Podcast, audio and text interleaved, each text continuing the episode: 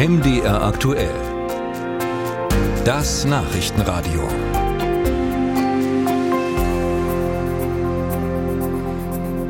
Eigentlich galt es immer als eine sehr umstrittene Technologie, Kohlenstoffdioxid, das klimaschädliche Gas, unter der Erde zu speichern. Umwelt- und Naturschützer haben das Verfahren, das es dafür gibt, bisher aber mehrheitlich abgelehnt. Jetzt gibt's da einen bemerkenswerten neuen Schulterschluss. Bundesverband Deutsche Industrie, Deutscher Gewerkschaftsbund und die Umweltschutzorganisationen NABU und WWF, die haben sich zusammengetan, um die unterirdische Speicherung von Kohlenstoff zu fördern. Dazu war ich vor der Sendung mit Vivian, Viviane Radatz im Gespräch, der Klimachefin beim WWF. Norwegen nutzt diese Technologie ja schon seit einigen Jahren. Was war denn bisher für Sie als Umweltschutzorganisation das Problem? CCS ist ein äh, ist risikobehaftet und es ist ein energieintensiver Prozess und CCS wird um Klimaschutz in der Industrie auch wirklich äh, vollumfänglich machen zu können, zu einem geringen Teil gebraucht. Aber man muss auch sagen, die Diskussionen um CCS sind deutlich äh, sozusagen mehr als der Lösungsanteil, den äh, CCS-Prozesse bieten. Und das war für uns äh, der entscheidende Punkt.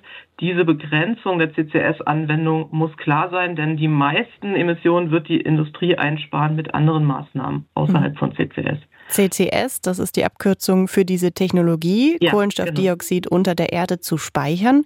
Welche Risiken hängen denn damit zusammen?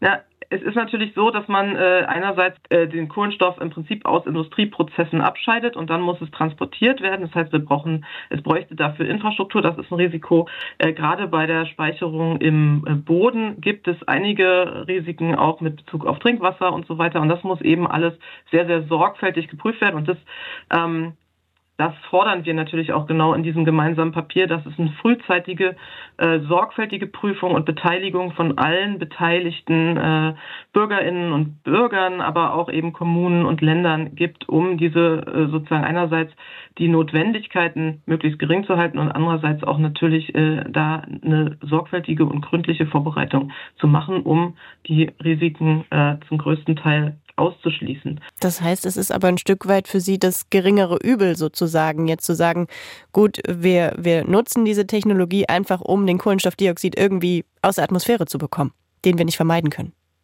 Es geht, äh, genau, es geht nicht darum, Kohlenstoffdioxid jetzt in erster Linie aus der Atmosphäre direkt zu entnehmen, sondern an, äh, an bestimmten Industrieanlagen, die aus Prozessen entweicht, also direkt an Industrieanlagen, Anlagen sozusagen dies äh, einzufangen und dann entsprechend einzuspeichern.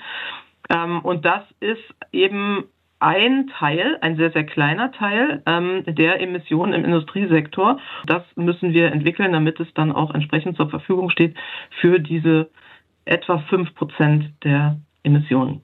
Was fordern Sie jetzt mit Ihrem Thesenpapier von der Politik? Sich da möglichst schnell darauf einzulassen? Die Bundesregierung bereitet gerade ein, ähm, eine Carbon Management Strategie vor, also eine Strategie für die äh, für das Ab äh, Einfangen und Speichern von Kohlenstoff. Und von dieser Strategie erwarten wir uns eben sehr sehr klare Leitlinien für die äh, Begrenzung der Anwendungsbereiche und auch sehr äh, klare äh, Vorgaben dafür, wie dann jetzt entsprechend Projekte entwickelt werden, dass die auch mit hoher Beteiligung und entsprechend äh, langfristig vorbereitet werden. Das heißt, so ganz glücklich sind Sie eigentlich damit nicht. Am liebsten würden Sie es vermeiden, aber es ist ein Stück weit eine Notwendigkeit, auf die Sie sich jetzt eingelassen haben in Ihren Augen. Das ist genau der Punkt. Es ist eine, es, es wird für einen Teil der Emissionen, nach, zumindest nach heutigem Stand der Technik, der sich auch immer noch mal ändern kann, äh, vielleicht, wird es für einen Teil der Emissionen nicht anders möglich sein. Und dafür sehen wir diese äh, Methode, aber wir sehen natürlich die Vermeidung von Emissionen jenseits von der Kohlenstoffeinspeicherung als Haupt Herausforderung und Hauptansatzpunkt für ähm, eine äh, klimaneutrale Industrie in Deutschland. Das ist ganz, ganz wichtig. Die Emissionsvermeidung eben durch neue Prozesse, durch die Elektrifizierung, durch die Verwendung von grünem Wasserstoff, durch Energieeffizienzmaßnahmen. Hier ist der, liegt der Löwenanteil der Emissionsreduktion und CCS wird einen Anteil haben und für diesen Anteil muss es dann eben auch klare politische Rahmenbedingungen geben und dafür haben wir dieses Thesenpapier veröffentlicht. Viviane Radat sagt das Klimachefin beim WWF.